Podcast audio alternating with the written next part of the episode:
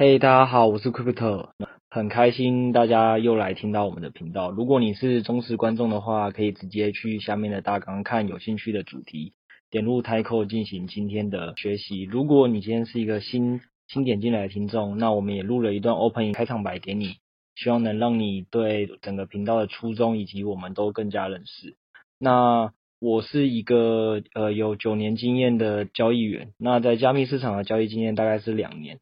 我跟我的几位教育员朋友会想创立这个频道，原因就是因为我们都很幸运的在这两年遇到了比呃加密货币的第三波的牛市，那在这个牛市里都让我们的呃投资的报酬成增长了数十倍，那也幸运的就是在这个资本市场里达到了一下一些自己原本设定的财务目标，那我们也希望我们把这样子的幸运跟这么好的投资的。标的市场介绍给大家，所以创立了这个频道。不过，加密货币市场跟传统的台股跟美股真的有太大的不同了，所以在大家进行各种频道的聆听跟学习的时候，我们想先跟大家分享两个蛮重要的事情。第二个事情是我们希望大家不要像在台股的时候，很常会有什么的当冲或者是波段操作，在这边比较建议你用尽量先在还不会市场的时候，尽量不要使用合约。也就是所谓的杠杆，不要开那个期货的杠杆倍数，然后这样子才会让你在这个市场上下振幅的过程中存活的比较久。什么意思？我举一个例子给大家听。五月十九号的时候，加密货币有出现了一个比较大幅的下跌，那主要就是跟消消息面有关嘛。那个伊隆马斯克他抛了一个文，那说他不再接受比特币作为支付，因为有害环境。那同样的那个。呃，中国这边出了三篇监管的文，导致加密货币世界在一天里比特币跌了快五十几趴，那其他小呃其他的比较小的加密货币甚至跌了六十到七十趴。所以对你如果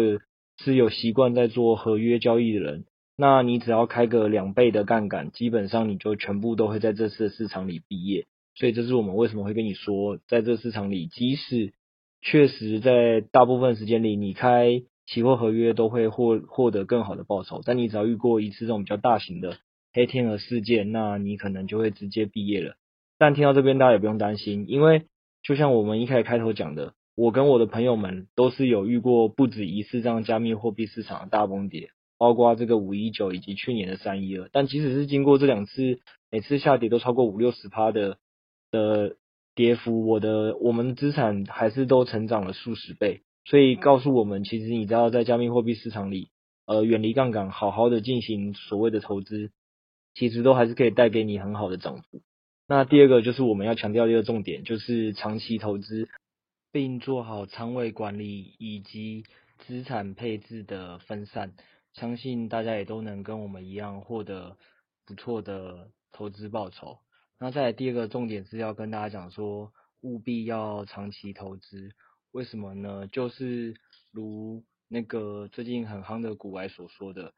其实没有办法有人可以跟你预测明天价格是涨是跌，或甚至一两个月的短期的价格的涨跌，因为市场是有很多的消息面也好，基本面也好，跟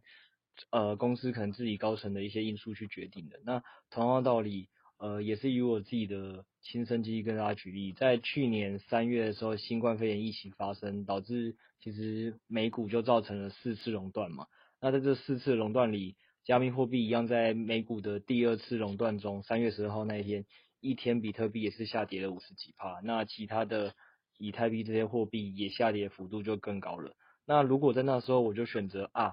直接那个。离场停损的话，那我的损失就会非常大，会是五十趴或六十趴。但我没有这样做。那其实我们要做的事情就是，我们要去想想这个产业也好，或者你投的标的到底适不适合一个长期投资，会长期发展下去。那这种美股垄断这种外力因素，它其实终究是会过去。所以如果你在那时候选择呃止损的话，我就会有一个非常大损失。那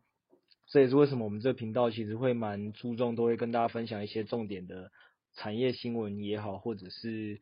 呃很多华尔街大佬或很多的运动员，他们呃如何的去看好加密货币，因为这些都是让大家更了解说，哦，这个产业其实是一个不断蓬勃发展的产业，会让你尤其是在遇到一些你无法想象的价格下跌的时候，会让你对这个市场更有信心。最后用一段话跟大家共勉，就是我们不要只羡慕巴菲特财富，却不遵照他的投资原则。那他最有名的长期价值投资，其实就是在鼓励我们不要再遇到一个我们不知道的，不论是股票或加密货币的连续下跌时，然后就恐慌的卖出，而是要去想想你投资当初的判断的基本面也好，或各种你判断的原则是否有改变。如果没有改变的话，你应该要选择是继续持有。那以我之前自己的投资的经验，不论是台股或者是加密货币，我想最后都会带给大家一个不错报酬。那也预祝大家能在这个频道里听到很多自己觉得受用的观点。然后都能达到我们做这个频道的初衷，就是早日的达到自己的财务目标，翻转自己的年轻时代。那上一集内容有点过长了，所以我们就分为两集来剪。这次我们邀请我们的 Crypto 再次分享，就是关于这周的一个几个，还有还是有几个重要的新币圈新闻来跟大家做一个分享。来，Crypto，好啊，那大家那个。上上上一集基本上已经有把这一周的四五个重要新闻都先念过给大家了嘛，那也把加密借贷跟传统银行的一个合作跟大家做了一个分享。那我这一集就会再接下去的讲，师我刚念的一另外一个我觉得蛮重要的新闻，是二零二一的 Bitcoin 大会啊，它在六月四号跟六月五号这两天在迈迈阿密举行的一个新闻。那这个新闻为什么重要？这个哎，Setos，你知道迈阿密这个城市对于 Bitcoin 有什么样的？政策吗？迈阿密这个城市的 Bitcoin 有什么政策吗？我只知道他的市长是一个超级挺比特币的人吗？之前好像看过蛮多新闻，就是他自己也买了很多。嗯，对对对，其实，嗯，我我自己当初也是蛮惊讶的啦，因为他大概是去年底就开始也是公开支持说那个比特币的一个人，然后因为他的身份很特殊嘛，他是迈阿密的市长。其实迈阿密如果你知道 NBA 都会知道，他就是那个热火队。然后它是佛州的呃佛罗里达州的第二大城市，那所以这个城市算是很有一个名称的城市。我当初一听，我就想说，哎，迈阿密的市长这么疯比特币，而且这个人疯归疯哦，他他是会做事的那种人哦。他到底做哪些事？他就是先发表说他真的很看好比特币，所以他希望啊那个之后能让迈阿密成为世界的比特币之都，就是说他要让全世界的比特币或加密货币的产业都在迈阿密。来举行跟发生，这是他的一个很大目标。那他就做了非常多具体的措施。第一个就是他先有提一个自己的政策目标，是他以后要让他的市政府员工要可以接受用比特币或其他加密货币领部分的薪水。其实这件事情就跟中国大陆在推那个他们的数字人民币 DCEP 一样，他们就是先在那个江苏的四呃长江下游四个城市做一个那个试推行。其实大家只需你就想，如果我今天你的公司。一百块里有九十块都用加密货币发给你，就算你本身不喜欢加密货币或不看好加密货币，除非你选择离职，不然你能怎么办？你就是得想办法把那用呃不呃加密货币的钱再花出去啊，不然你根本就无法过活。所以其实我觉得他这一招第一招就是非常聪明的是，可以让他们的市政府员工真的开始把加密货币的支付当做一种习惯，因为薪水就这样领。那之后他就说他在鼓励迈阿密的居民啊，都可以拿加密货币来缴税。这个其实上周我们就讲过。也有其他美国国家现在已经在呃美国州在做了，然后第三个是他提了一个很狂的，这个应该目前还没有其他美国政府提过。他说他希望之后能立法成功，就是能让迈阿密的政市政府是可以把比特币或加密货币纳入所谓的投资组合一部分，就跟 Tesla 跟那个维策略这些公司一样，就是。把他那市政府的财政的组合里的现金一部分换成加密货币，就是一个非常狂。那他也不是只有把政策念完就没事，你知道他这个人又做了哪些很成功的招商？就是第一个成功的招商，就是我们一开始这个主题啊，六月四号跟六月五号这个迈阿密的大会，原本当初不是在迈阿密举行的，然后他在三月的时候就一直跟那个比特币大会的创办呃的筹办人讲说。迈阿密真的对加密货币非常友好，跟看好能不能把这个活动办在这，所以后来在三月的时候，这个比特币大会就决定改办在迈阿密这个城市，这是第一个。然后第二个是他还说服了杜拜的私募的股权投资呃一个集团叫做 IBC 集团，他 IBC 集团在二月十七号的时候就承诺说，因为那个迈阿密的二二点零区块战略基金会的发展就是是一个很很大的梦想，他们愿意支持。你猜他们捐了多少颗比特币？捐了，我觉得一万颗。没错，这显然是有搞。对，他捐了一万颗比特币，你知道这一万颗比特币，我我觉得超猛哎，因为一万颗比特币当初的价值大概四十八亿啦，而现在有点缩水，大概有三十七亿美元。重点是一万颗比特币代表的是二十一分之一的比特币的供应，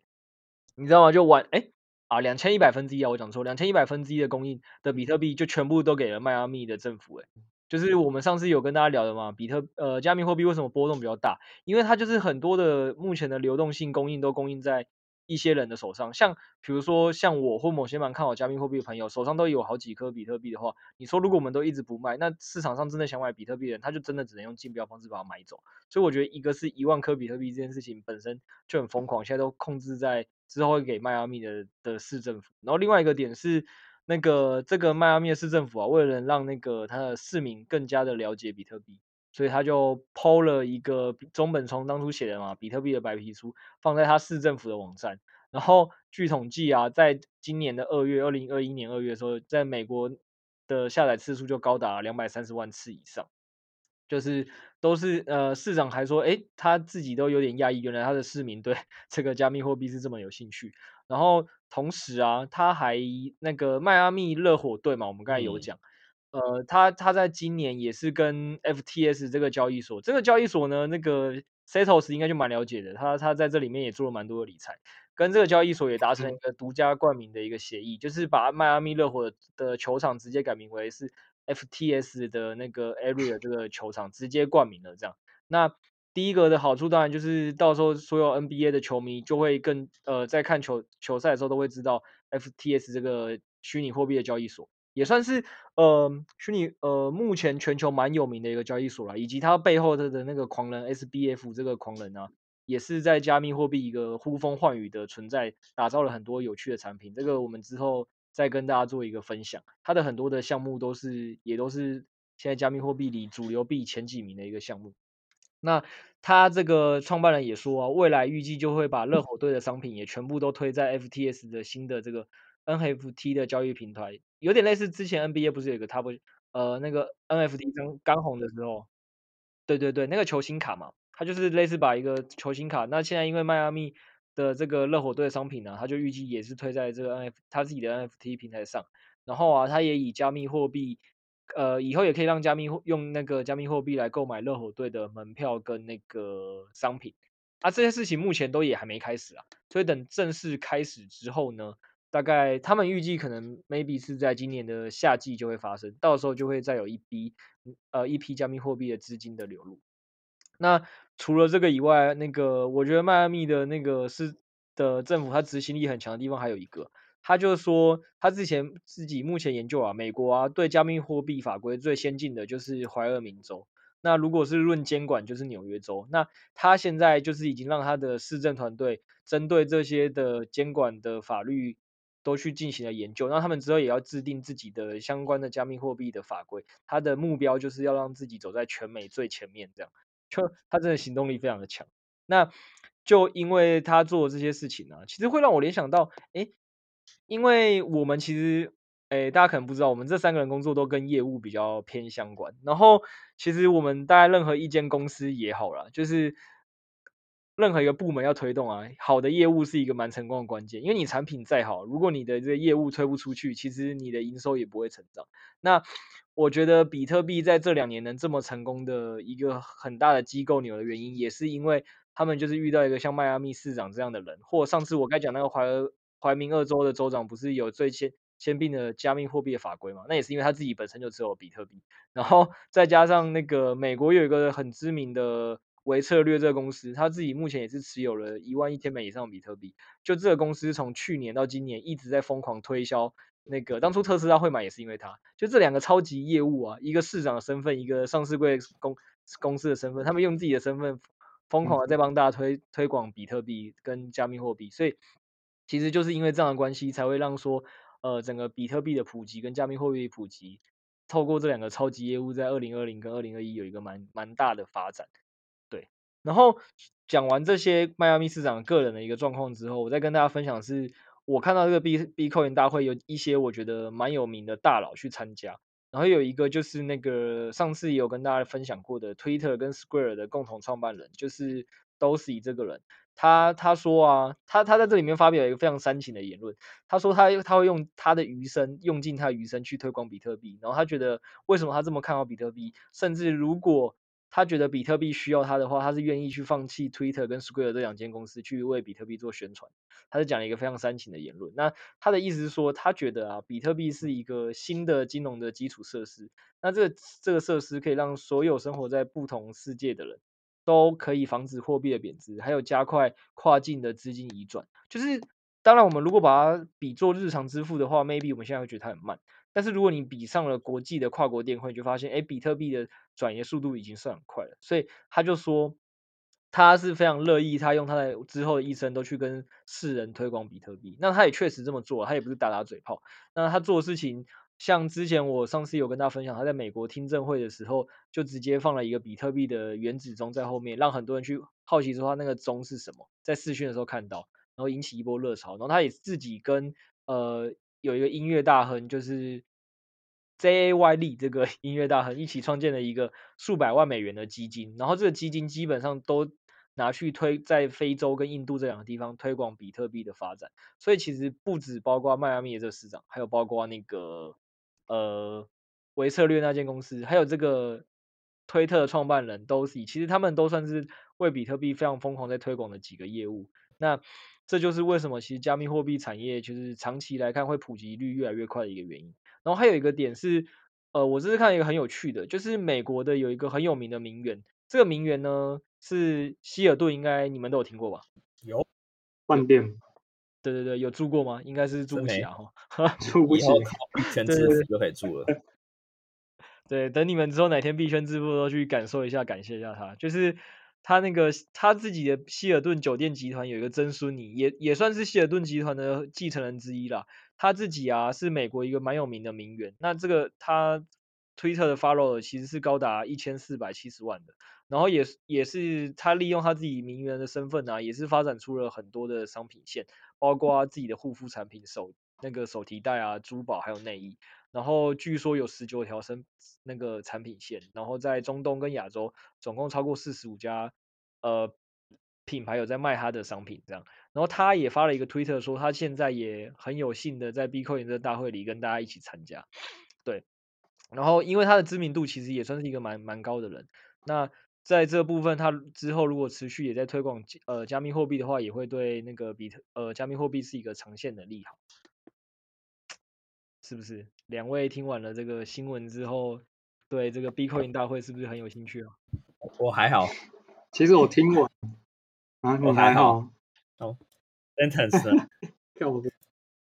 没有，我听完，我最主要是听到那个嘛，FTX 赞助的那个新闻，嗯，然后其实这个有点，嗯，他这个消息很早就放出来了，然后有一个算是比较新的，可能这两天才出来的新闻是 FTX 他们去赞助一个北美的电竞战队，叫做 TSM，Team Solo Mid，然后他基本上也是一样啦，冠名赞助，以后这个 TSM 就会改名叫 TSM FTX。然后主要我会 follow 到这个新闻，是因为 TSM 在英雄联盟里面是一个很有名的电竞战队，它有名的程度到被戏称为北美邪教，因为只要有任何比赛在北美打，然后 TSM 又是参赛的一方的时候，通常台下全部都是他的粉丝。然后当然除了 LOL 之外啊，还有大家都打过的 CS，还有可能北美比较常。比较多人在打的 Fortnite，其实它都有主战队，然后主要就是它这个曝光效益其实还蛮大的。基本上这种电竞比赛啊，有名的可能同时在线人数都是五十万人，而且这还不包括就是总观看人数，我这是同时在线人数可能都五六十万人以上来看，所以这是一个蛮大的一个曝光效益，我自己觉得。我觉得最近加密货币，我觉得从今年开始在这种。各个赛事啊，或者新闻媒体也越来越常看到，觉得的确是让加密货币的曝光度高蛮多的。最让我震惊的是，就是我哥是卖车的业务，还有我姐，就是他们对投资，就是对股票，其实也才刚踏入一一两年，可是他们竟然最近都开始聊起加密货币，或是身旁的同事啊或朋友，像是刚刚那个想到那个迈阿密，就想到朋友最近开始周周边的同事开始在聊起虚拟货币，其实是因为 NFT，因为 NBA 的那个卡，大家就开始想问，很多人就问说，哎，NFT 的到底是什么？我要怎么样才可以去买那个卡？我觉得其实加密货币现在。在各个商品啊，或者各个平台或者电竞上，就是有更多的合作跟曝光，我觉得的确让更多人对加密货币开始有兴趣。然后刚好今年其实也算涨蛮多的，就是蛮多人都跃跃欲试，想要踏入这个市场或想要了解这个东西。其实刚才 Setos 讲那个东西，呃，T S T S N 那个战队啊，我自己是蛮有兴趣，嗯、而且说真的，因为就像你讲的啦，我。F S F T S 那个热火的主场体育馆那个赞助，其实确实是很早就放消息，大概三四月就放出来，所以我也我也是早就知道了，只是他是因为这两天才正式冠名嘛，所以又再被讲了一次。嗯、对，然后同样道西，除其实除了你讲那个电竞战队，我真的不知道以外，我本来也知道他有赞助 N F N F L 的新秀状元了，一样是请他代言，然后以后他的代言费都用加密货币支付，就是。嗯，然后你现在再讲一个这个 TSN 的战队，所以我其实自己啊，嗯、身为说这两年透过呃加密货币圈很幸运赚到很多钱的人，我其实后来都真的蛮有感于，就是人家说呃投投资是一件让比呃比你更优秀的公司，还有更有更努力的员工去帮你赚钱的一种方式，真的是这样。就是我们自己可能都出出社会做了几年社畜，然后大家也都知道，在工作的时候有很多就是。公司很冲的目标，然后我们也是当然就是尽力达成，但实际上这这个这世界每间公司何尝不是这样？因为资本主义就是这样。那这每一间公司的每一个执行长们，或甚至他们底下每一个员工们，他们二十四小时的在拼命的想要让自己的市场的流量，或者是那个自己的这个公司的营收更高。那你作为投资他的人，你就可以被动的享受这个。呃，他的增长，甚至他们这些人可能一开始连你，你一开始就进不进这间公司，然后 他现在在等于某种程度上，你就是他的股东嘛，他的老板。嗯、他不是笑过讲过一句话嘛，宁愿做台积电的股东，也不要做台积电的员工。我觉得真的是这种感觉，就是我完全对呃我自己的人生背景里，我是对。TSN 就是在电竞这领域我是不懂的，就是 NBA 这领域我也不是很懂。那像刚刚我讲的那个希尔顿集团的那个名媛也是，就是我可能 maybe 我们男生对娱乐业也好，或者是对这种护呃护护肤品啊这些东西，我们其实是没有女生懂的。但总之就是会有不同的人，对，就会有不同的人在在这个行业里，然后对加密货币很看好，或对他们。自自己的一些公司或股票很看好，而去认真的推广加密货币都好。总之，基本上只需我们唯一要做的事情，只是好好的投资几个我们看看好的加密货币，然后这些就会有一些很厉害的行呃知名人士会帮我们推向他们各个自己很有影响力的行业，那就够了。我觉得这是这个在投资上我非常有感的一件事情。嗯哼，对啊，然后好啊，那我最后。呃，下集要跟大家分享一个，因为很多那个观众都会跟我们说啊，我们也知道，就是呃，有很多很很棒的新闻啊，也很好的新闻，但是我知道加密货币是一个趋势的这些新闻，你总要让我知道哪些币是不错的币吧？那上次我第一集分享了蛮多关于比特币的为什么值得投资的一些事情之后，也确实让很多人想投资比特币，但。现在还有这么多加密货币，大家就一直问说，哎，那那个币怎么样？这个币怎么样？所以我今天就再跟大家趁现在还有一点时间，我跟大家分享另外一个我自己蛮喜欢的币圈的金融的大帝国。就是，哎，我讲的这个名字 Settles，你大概在这个行业里几个月？你知道金融帝国会联想到哪一个哪一个币吗？金融帝国吗？对啊。那你 通常指这个就是中心化交易所自己推的币啊？对对，对。当然，刚刚提到 FTX 也是一个吗？那目前龙头是 BNB，对，FTS 算是也算是其实在这两年非常厉害的一个后起之秀啦。所以呃，FTS SBF 宇宙这个之后也一定要跟大家好好的分享一集，它的整个生态系也是非常的庞大。那但是有一个算是比它早一点的创创立者，二零一七年币安这个大大大的交易所，它其实透过这三年的累积。三四年累积已经变成一个非常大的一个金融帝国。然后我跟大家分享一个我很有感的东西，就是六月二号的时候，如果大家有去看那个币安币这个币的价格，你会发现，哎，币安币还有 DOT 那个币。其实六月二号那一天啦，我觉得他很聪明，就是我一开始在上一集的三角原理我不就讲过吗？说其实六月二号那天就是关键要突破的点。那所以其实很多币本来在那一天市场走走的就会不差。然后我觉得币安很厉害，是它就是推了一个东西叫 Launch Pool，这个 Launch Pool 就是类似大家可以想象成是。一些美国或香港的知名的公司，阿里巴巴或者是 FB 去 IPO 一样的概念，就是他们只是来加密货币界里做所谓的初初初 IPO，在这些交易所让大家看到。初次发行。对，类似初次发行。那在加密货币界这种东西叫，诶，有一个名词啊，叫 IEO，因为它是加加密货币交易所嘛，所以 P 就改成了 E。但是在币安里，这种东西就是类似用 Launch Pool 这种方式去去发行的，没错。然后我觉得这个。这个发行的部分到底厉害在哪？是你说，当然，它作为一个加密货币交易所，它呃类似华尔街投行去赚这个发行的手续费，这是一定的。可我觉得它真正的厉害点是，大家有没有想过，就是其实台湾其实这两三周一直在炒一个政治议题，就是疫苗、疫苗、疫苗还是疫苗嘛？那说真的，就是因为台湾这一年多来，可能原本民民都觉得防疫做得不错，但一不小心防疫出现了一个破口之后，其实我们现在要补救，说真的。不是一个很好补救的东西。那大家也都知道，说我们所谓现在关在家，只是一种治标不治本的方式。最最终，我们还是得期待疫苗，呃，出来，大家施打率高达所谓的六十趴也好，七十趴也好，以后才会有一个群体免疫的效果。大家都在等。那我觉得，呃，币安它厉害的点就在于，它有它作为一个最大的交交易所，拥有了像非常大量呃非常大的流量跟名气，就类似 Tesla 那样。那他可以利用这种流量跟名气自救，什么意思？就是他呃，贾博士有一句我觉得讲很好话。贾博士他说，那个人世间最难的两件事，一个就是把你自己脑袋东西装到别人脑袋，另外一件事情就是把别人口袋的钱变成你的口袋钱。那我觉得币安的 Launch Pool 就有点像是在做这件事，因为大家可以想象哦，就是我平常可能你会就顶多觉得说，哦，币安币是一个不错的币，对不对？可是我。已经觉得它不错的，我就买了。那觉得没有觉得它不好的人，你也不会买。所以 BNB 的需求 maybe 就长这样，那不会有一个很明确的一个让你想买的，除非有一个利好。可它就偏偏非常擅长制造利好。那以这个 Launch Pool 为例，他要做的事情很简单。我永远记得，呃，四月一号那一天，他那时候很疯狂，就是他推了一个我我自己也觉得很好的币，那个币就是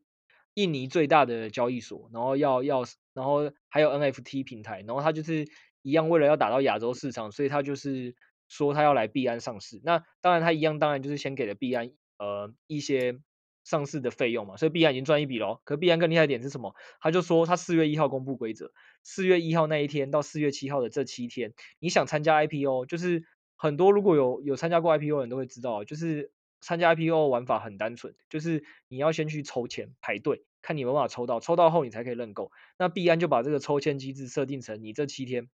我就看你手上到底有多少 BNB，你有多少 BNB 之后，呃，你才有决定说，诶，你在整个比例里的百分之几，所以你可以买多少的这个印尼的这个交易所的 IPO 上市的币。那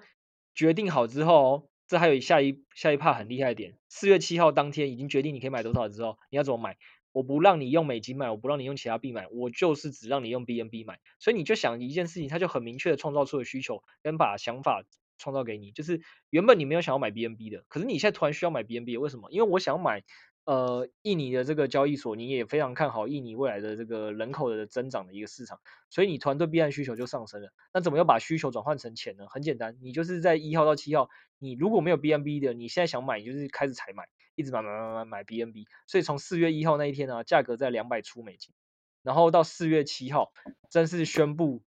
那个你可以购买之后，你又直接得把 BNB 换成那呃付钱付出去嘛，所以 BNB 市场的那个供应又变小了，因为都已经付给了那个呃印尼的那间交交易所。转换成了钱。然后这几天币安的币价就每天拉，每天拉，没有一没有一天是停的。然后它后来直接这一波四月一号高峰，从两百多块钱一路就拉到了六百四，中间有一度下杀，最后拉到六百九，然后才是大家现在已知看到的数据，它又刚回到四百附近的一个水准。它就是做用了这么一件事情，让自己的价格从两百多直接硬拉升了到六百多。我一每天看着这件事情发生，我那时候超有感。我就想说，哇塞，币安真的是一个很强的帝国。那这次的事情，我为什么会特别把这件事情比喻成疫苗？原因就是这样，因为大家应该都知道五一九币圈发生的所谓我们之前讲的血洗嘛，就是所有币都下跌。可是正常来讲，价值币都会跌的比较少，像像比特币跌就是最少的。那以太跟币安币这种都已经算是很有价值的币，理论上也不会跌那么多。但是后来币安币跌超凶，那甚至是超过了很多小币。这个 Setos 你应该很有感，你也知道币安前一阵子发生很多事嘛，因为你自己本身应该有一个项目是有受害。受害，受害是还好啦，因为我在那个之前，我就把其实我前早就已经提出来了。哇、哦，原来你是先知啊！先知啊！哎，对啊，他他讲的那个项目是帮你啦。那之后我们下一集也会请他分享。其实 Setos 在各个呃加密的理财平台是蛮有使用心得的。那之后也会为小白做一期。那今天不细讲，但就就是帮你是一个在。原本在那个币安上蛮有名的一个加呃项目，结果后来他就被害了。那其实不止帮你，他还有很多其他在三四个项目吧，也都陆续传出被害的一个消息。那当然，作为一个自己呃的生态上项目，一个一个被被害，币安的价值跟安全性就会被打折嘛，所以很多人就抛售。所以就在那一波五一九下跌，它其实跌得很凶，它从那个六百六百九十几块一路跌到了两百一十一块左右，就两百出。但是他又在六月二号这一天做了一次一样的 launch pool 这件事，他这次又推了一个币，叫做 ATA 这个币。那大家也不用特别去了解什么币啊，因为我刚才只是把它的这个原理跟大家讲，它就是透过这种方式去创造需求，让大家觉得，哎，这个币不错，我想买它，那我就得去有 BNB，那我就之后要把 BNB 付给他，创造出了需求，所以 BNB 又从两百一十一块现在拉到四百块附近，就它这种拉升能力总是非常的强。那另外一个点是，为什么这次呃大家听一听就好，不要因为这样就一股脑现在要冲去买 BNB，因为它已经拉上来了。那第二点是我这次也不觉得它会再涨到像前一次六百九十几块那么高，有两个原因先跟大家分享。一个原因是它当初只限定 BNB，所以你就是大家的需求都只能用 BNB 哇。可它这一次啊，是除了 BNB 以外，它开放了 DOT，还有开放了 BUSD 这三个币。那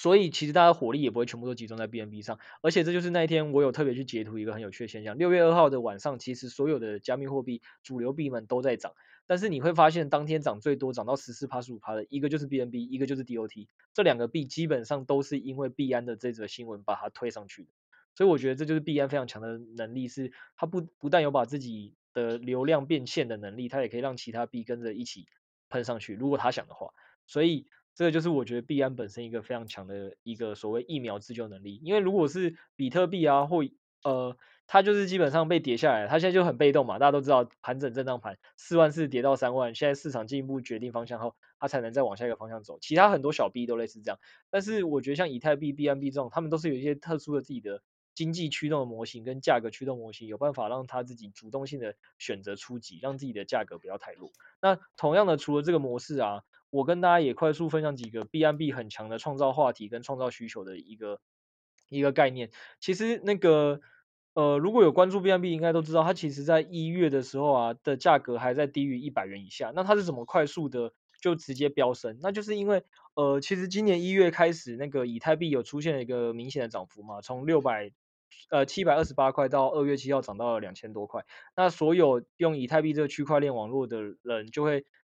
抱怨啊，说啊，以太币怎么这么贵？其实他们现在要做开发或者是要做一些使用就很贵。那这时候就会积极的经济学上有一个名词嘛，因为我们要去找替代商品。那这个时候币那个币安就有一个项目叫 BSC，叫做币安智能链。它就是非常聪明，它做什么事呢？它就基本上把那个以太币区块链的项目啊。的城市码基本上都 copy 了，copy 完之后呢，就改了一下，就推出了自己的币安智能链，在去年九月就推出，然后再加上利用自己那个流量很强这件事情，他就一直主打说，呃，对啊，以太币确实很贵啊，那所有开发者你们现在可以来我们 BNB 上啊，因为 BNB 基本上呃使用的方法跟开发方法都跟以太币差不多，废话，因为你就抄别人的链啊，就是他已经抄抄了别人的城市码，但是我觉得这就是他厉害的地方，他抄了别人城市码，然后他就是只善用了他自己擅长的地方，就把别人的流量都。都导过来，然后就说我这边的交易费比较低哦，我的速度也比较快哦，不会像以太坊现在，因为全世界都在那里交易太拥挤了，所以请大家过来吧。然后他就马上成为了第呃，到目前市场上啊，都还算是第二大公链。然后其实原本之前呢、在 BSC 公链以以前，大家觉得以太坊的主要竞争公链应该会是最早期是 EOS，但是这个项目现在基本上很烂。然后后来还有现在最近很热门的就是 ADA、DOT，甚至是后来的。呃刚才讲了 FTS 那创办人的一个 Sol 的一个项目，这几个都是蛮知名的公链。可是你大家要看哦，这么多公链现在都想办法想要抢呃以太坊的生意，就是大家都觊觎市场龙头的饼嘛。但是实际上目前就是币安抢下了第二名的这个位置，就是你看它执行力有多强，然后。以太坊上面有一个很有名的项目叫做 Uniswap，就是去中心化金融项目里第一名的项目。现在呢，它的交易量也好，或者是锁仓量也好，也都比币安的明星项目 Pancake 这个项目的量来的低。所以就是再一次也是用这个新闻告诉大家，就是币安就是一个非常强的点，是它只要看到哪个项目好，你也不用管它是先进还是后进，它就是有办法利用它的流量，像特斯拉一样把那个流量导了过去。那导了过去之后，然后就是可以迅速的抢占市场。然后把自己的那个呃价格拉升，再来一个点是，除了这个啊，币安的创造需求的能力，我们又可以从一下另外一个热度的事情可以发生，因为大家应该也都是在今年知道 NFT 突然变得很热嘛，然后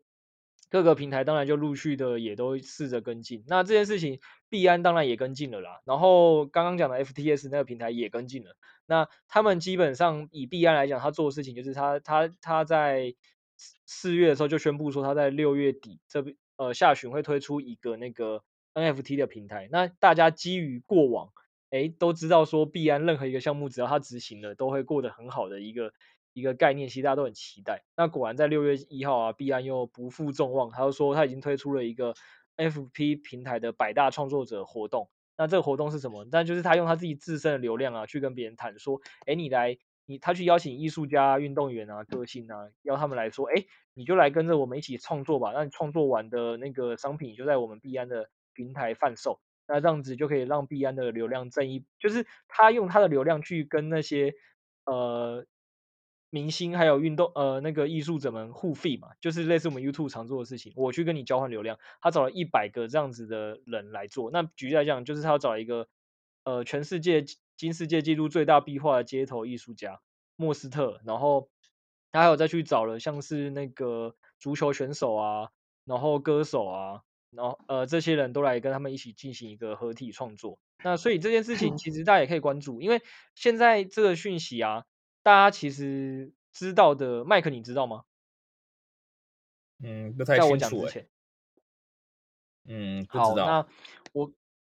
我可以，我可以跟你讲说，你可以去默默的关注一下这件事情。就是你现在可以看一下，现在是六月初嘛，你去看一下币安的 BNB 的价格，还有 BNB 为了做这个 NFT 的项目，这个 Setos 应该就知道了啦。Setos 你应该知道 BNB 在做那个 NFT 项目的币是哪一个币？你说做 NFT 项目是吗？NFT 对，NFT 买卖的买卖，我知道他们也要推啊，但是其实我最近是注意到 FTS 他们先推了。哦，对，FTS 默默先推，这一招也是很强。哈，他们突袭了。对，哎，币币安交易所跟那个 NFT 的，哎，FTS 恩怨情仇，这个之后可以跟大家分享。其实就是两大商业龙头在竞争啦。对，然后那我直接分享，就是其实币安的那个 NFT 平台早就有了，只是之前没有特别去推。那它是在 Bakery Swap 上做这个项目。如果你如果有发现的话，那 Bakery Swap 它大概截至，呃。五月底的时候吧，还是六月初的时候，它的那个的交易量大概一天只有三百万美金左右，所以其实蛮小的。那也是我我这个就跟大家做一个分享了，可以看到底实际上月底正式推出的时候，那个 BNB 这项目跟 Bakery 这个 Bake 这个项目，这两个项目会不会迎来一波大涨？对啊，我觉得麦克你可以好好，还有所有听众你们都可以关注一下，跟注一下这件事，因为币圈里超多各种币都会。呃，利好讯息其实很早就公布了，然后公布完之后都会有一段时间，哎，市场毫无反应，然后突然有一天开始，他就每天拉，每天拉，然后这时候新闻每天报就是哦，因为那个比如说狗狗币要上 Coinbase 啦，所以他就每天拉，或 ADA 之前有类似的这样事，然后或者是狗狗币之前那个马马斯克的那个哎那个那是什么秀啊？五月八号的那场秀，Setos 我需要支援，那是什么秀？我现在想不起名字。你说那个吗？Saturday Saturday Night Live，是 NA 啊？对对对，就那个秀。对，然后狗狗币是不是也是每天涨每天涨，就直到当天开始崩跌？哈，哇塞，清洁从对零点二零点三一路涨到零点七三嘛，然后就直接当天崩跌嘛。就是币圈很常会有这种事，所以大家可以可以去注意，就是都会在可能宣布的当当下没有一个太大的涨幅，会先小涨一波，但是那都还好。然后到后面到快接近的时候，会突突然出现每天都拉涨的一个现象，但是最后到快到的前一天或当天，就直接给你明显一个砸盘。那这一次币安或贝壳到底会发生一样事情，当然也不确定。但是我觉得大家可以关注一下这个币圈蛮常见的一个现象。对，那关于币安这个项目，我真的是非常的喜欢了。未来还可以跟大家分享其他我很看好它的一个原因。不过因为今天碍于时间关系，我也就先讲到这边。今天又是一个充满干货的一集，那非常感谢 Crypto 跟 Santos 的一个分享。那我也在这边为大家整理本集的一个三个重点的部分。那第一个重点是迈阿密市场致力于让迈阿密成为世界的一个比特币之都。那它实际上有做了哪件事呢？第一个是他让他们市政府的员工可以用比特币或其他加密货币来领取部分的一个薪水，甚至来用加密货币来缴税。那我觉得这其实是一个蛮疯狂的一件事。像我们最近五六月是一个缴税季，那大家可以想象，如果现在我们不只用新台币可以缴税，还可以用虚拟货币来缴税，我相信对许多父母来讲都觉得哦，这这是非常不可思议，甚至是根本不知道虚拟货币是什么。但迈阿密已经想要这么做了。那第二个迈阿密正在做的事，就是他将比特币纳入就是该市政府的一个投资组合之一。他觉得啊，虚拟货币也是一个比较重要的一个投资组合。我们不只是投资债券啊、公债啊，或是股票，虚拟货币应该也要纳为就是政府的一个投资组合之一。那第三个则是他们在他把中本聪所撰写的比特币白皮书在他们的市政府网站所上架，供民众来下载。那在二零一二二一年的二月，下载量就已经超过了两百三十万次，代表其实啊，该市的一个市民，或是美国人，其实对于就是虚拟货币的一个了解，其实都是充满渴望的。那第二个本集的一个重点，则是 Crypto 有分享他这几年的一个投资的一个心得。那他有提到，就是他这几年其实赚了蛮多钱的。那他提。提到一个投资心得，就是他觉得投资其实是一件很好让好的公司、更聪明的员工来帮你赚钱的一种方式。那大家如果听到这边还不太懂的话，大家可以想想 PTT 上常提到的一句话，就宁愿当台积电的股东，也不要当台积电的员工。所以我们现在只要好好听我们的节目，来选到几个不错的一个虚拟货币的项目来做一个投资，之后我们就可以。交给币圈的大神，或者是这一些各国的一个政府，来帮虚拟货币的价格来做一个推波助澜。那相信大家过几年后，也能像 Crypto 一样，也获取一个不错的报酬，往财富自由之路更进一步，甚至是买下人生的第一栋房子。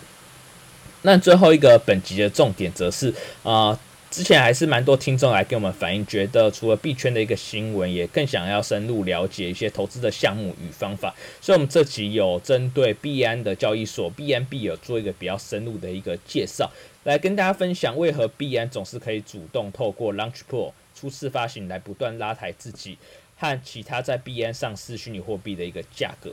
那其中币安用的一个方法就是想要。买他们平台上架的一个虚拟货币，都要透过 BNB 来做一个交易，来创造 BNB 的一个稳定需求。但 Crypto 也在最后提醒大家，虽然 BNB 是他一个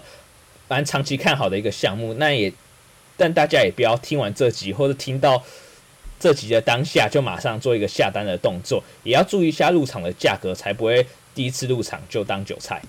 如果大家对于之后一些更多，币圈的投资机会还有兴趣和如何入场，又应该要买哪些币，可能会有比较高的一个胜率。其实都欢迎下听下一集的节目。那下一期我们也会请 Santos 来分享他在各个平台使用的一个心得，还有一个一些操作的一个介绍。那我们今天的节目就到今这边为止。那大家拜拜，拜拜，拜拜，完全没有要再 Q Santos 的意思耶。Q Q，好啊，结束了，八八六，对啊。